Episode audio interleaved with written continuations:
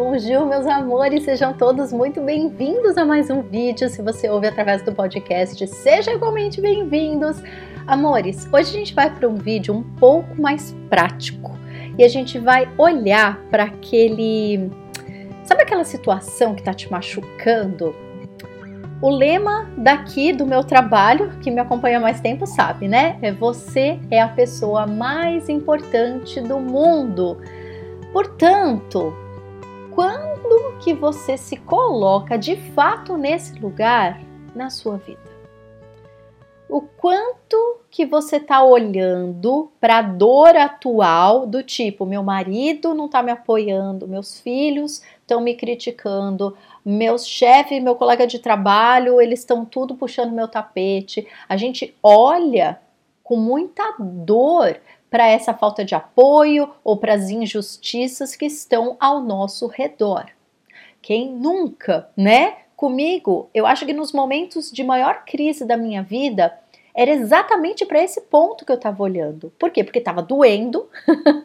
Só que quando dói, a gente tem a salvação ou a gente tem o mergulho eterno para o fundo do poço, né? Que é ou eu uso essa oportunidade para subir nesse lugar que eu sou a pessoa mais importante do mundo e eu vou desenvolver a habilidade do auto-apoio, do amor próprio, ou eu vou acabar sucumbindo à dor que é as pessoas que eu amo, as pessoas que convivem comigo, sendo injustas comigo e eu cair nesse poço né?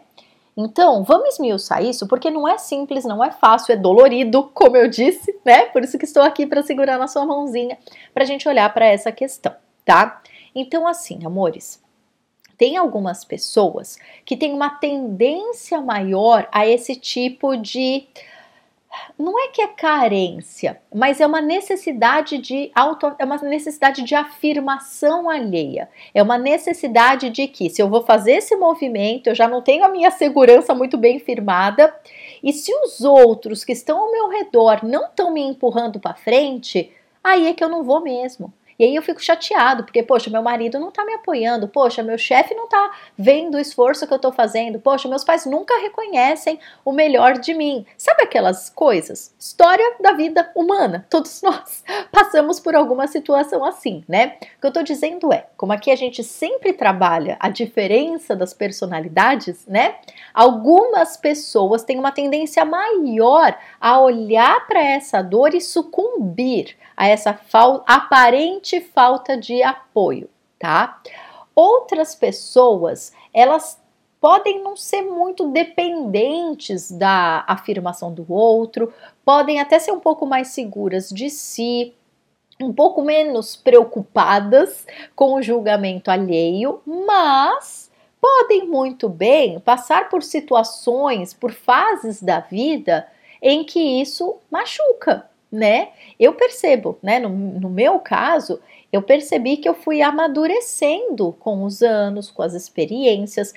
Até o começo da imigração, meu Deus do céu, eu era muito magoável dependendo de como meu pai estava, eu ficava mal também. Se o meu namorado me apoiava em algum projeto, eu ficava legal. Se ele não entendia, né? Eu, eu interpretava, ah, ele está sendo injusto, ele não está vendo os meus esforços, né? Para criar hoje eu me sinto mesmo. Foi num momento muito difícil que eu estava perdida na imigração, que eu estava perdida na minha carreira, então eu queria o apoio de todo mundo. Só que foi exatamente aí a minha virada de chave, né? Eu vim passando por várias situações em que quando o outro não me apoiava, quando o outro não me entendia, eu ficava chateada e aí eu paralisava em vez de ir para frente, em vez de me apoiar, eu ficava com raiva do outro, eu ficava magoada com o outro, magoada com a vida, né? Teve uma época que eu trabalhei numa ONG para imigrantes aqui, e eu me arrependo profundamente da, for da forma que eu trabalhei naquele local com a minha chefe, porque eu interpretava que ela pegava no meu pé de graça, que ela implicava comigo, porque ela era muito exigente comigo. Naquela época eu não percebia. Por quê? Porque eu estava justamente nesse lugar que eu estou querendo trazer para nós hoje, para nossa reflexão, que era de uma revoltinha muito imatura. Aquela, Sabe igual criança birrenta, que quando os pais não validam o que ela quer, ela bate o pé no chão? Eu tava muito assim, muito assim. E eu tive essa tendência por um bom período, eu acho que da minha carreira, quando eu era professora e eu estava numa escola que eu amava, que eu me dava bem com os diretores, com os coordenadores, era muito legal. Mas quando eu estava numa escola, quando o, a direção era mais exigente, nossa senhora, gente, eu não ficava não. Eu não ficava porque achava ninguém me manda, aquariana, né? Ninguém me manda. Gente, como como eu me arrependo, arrependo no sentido assim, né? Eu entendo, minha consciência me permitiu fazer apenas aquilo naquela fase. Mas hoje, olhando para trás, eu consigo perceber que posição de imaturidade que eu tinha naquela época, achando que era porque eu não estava, eu estava evitando as injustiças, estavam sendo muito duros comigo as pessoas com certeza acreditavam na minha capacidade. Eu é que não percebia isso naquela época, né? Então, essa última ONG que eu trabalhei antes de abrir o Hoje Eu Me Sinto foi exatamente isso que aconteceu. A diretora, ela pegava demais no meu pé. Só que ela, no final, foi muito assim, foi muito simbólico, sabe? Eu trabalhei lá por um ano, daí acabou meu contrato, esse contrato não foi renovado, e daí eu tive uma última conversa com ela, e quando eu tive essa última conversa com ela, minha ficha já tinha caído. Sabe, eu tinha passado meses brava com ela, revoltada, que eu não ia mais trabalhar lá, porque, né, ela tava pegando muito no meu pé. E no final dessa nossa conversa, eu fui pedir perdão para ela, porque eu tinha percebido que eu tinha agido de uma forma muito imatura, até irresponsável em alguns momentos, e eu perdi uma grande oportunidade de crescimento lá. E aí ela falou para mim, ela falou assim, Adriana, desde o começo eu acreditei muito em você. Eu vi o teu potencial, você tem uma personalidade extremamente amorosa, acolhedora, era tudo que eu precisava numa terapeuta aqui para nossa ONG. Mas infelizmente as suas atitudes foram desevoluindo. E ela tinha toda a razão. Então eu pedi perdão para ela, a gente conversou, foi muito bonito no final. Hoje eu guardo todos esses aprendizados porque, gente, como eu amadureci desde então. Foi fundamental, porque eu não conseguiria ter uma empresa por 10 anos é, que cresce cada vez mais, graças a Deus, graças a vocês, se eu não tivesse amadurecido essa parte em mim, se eu não tivesse despertado para todas essas questões, né?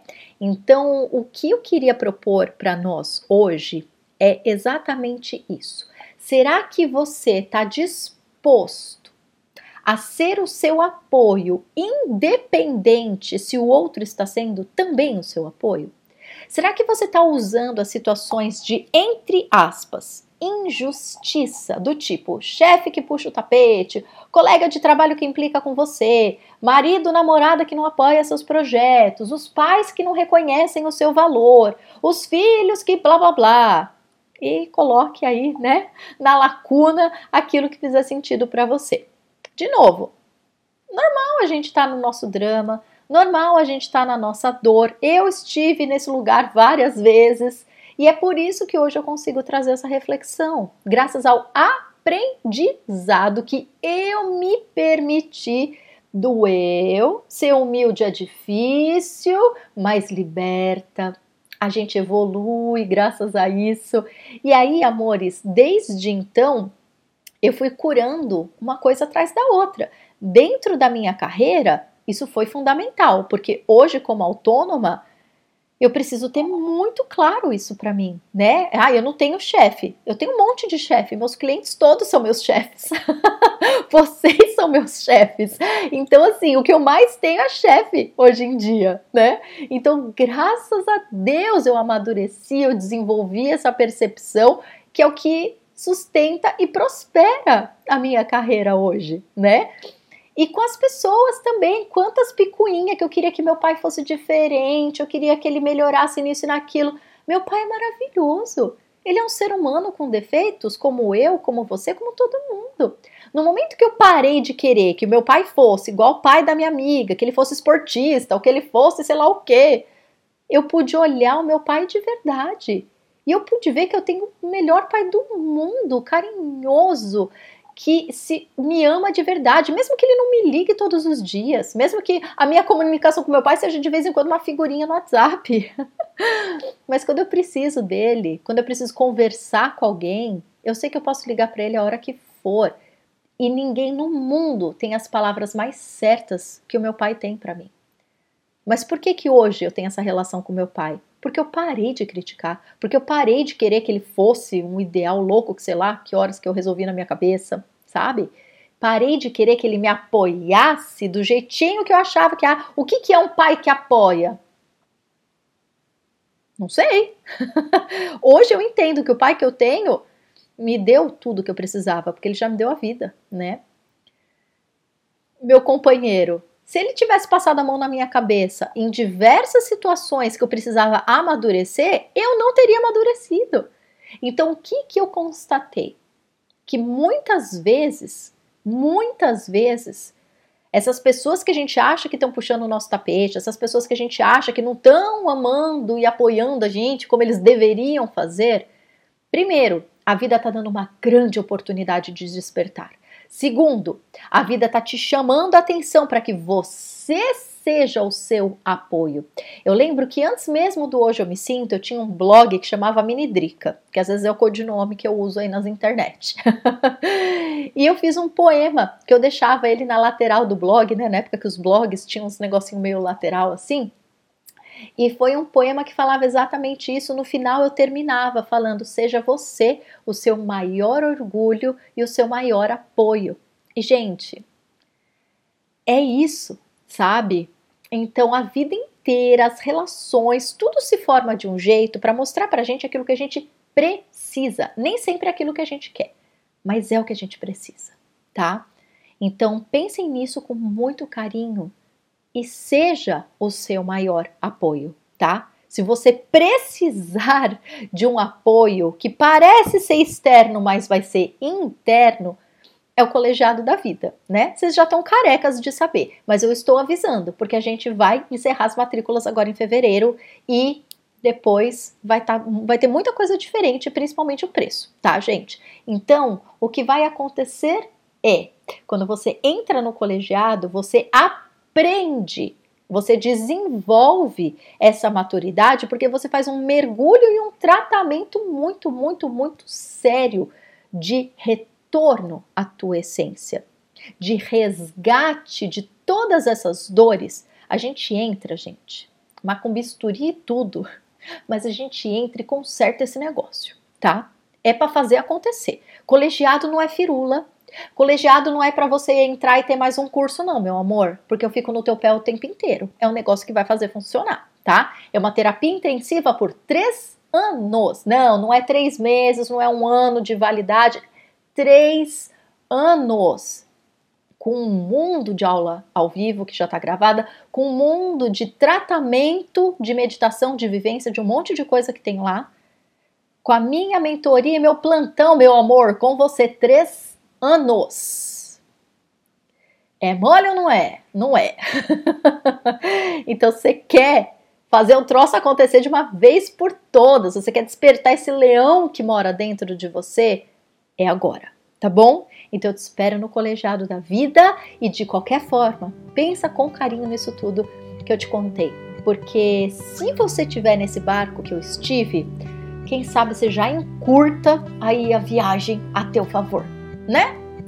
Bom, é isso, amores. Beijo gigante. A gente vai se falando. Eu te espero no colegiado. Até! Tchau, tchau.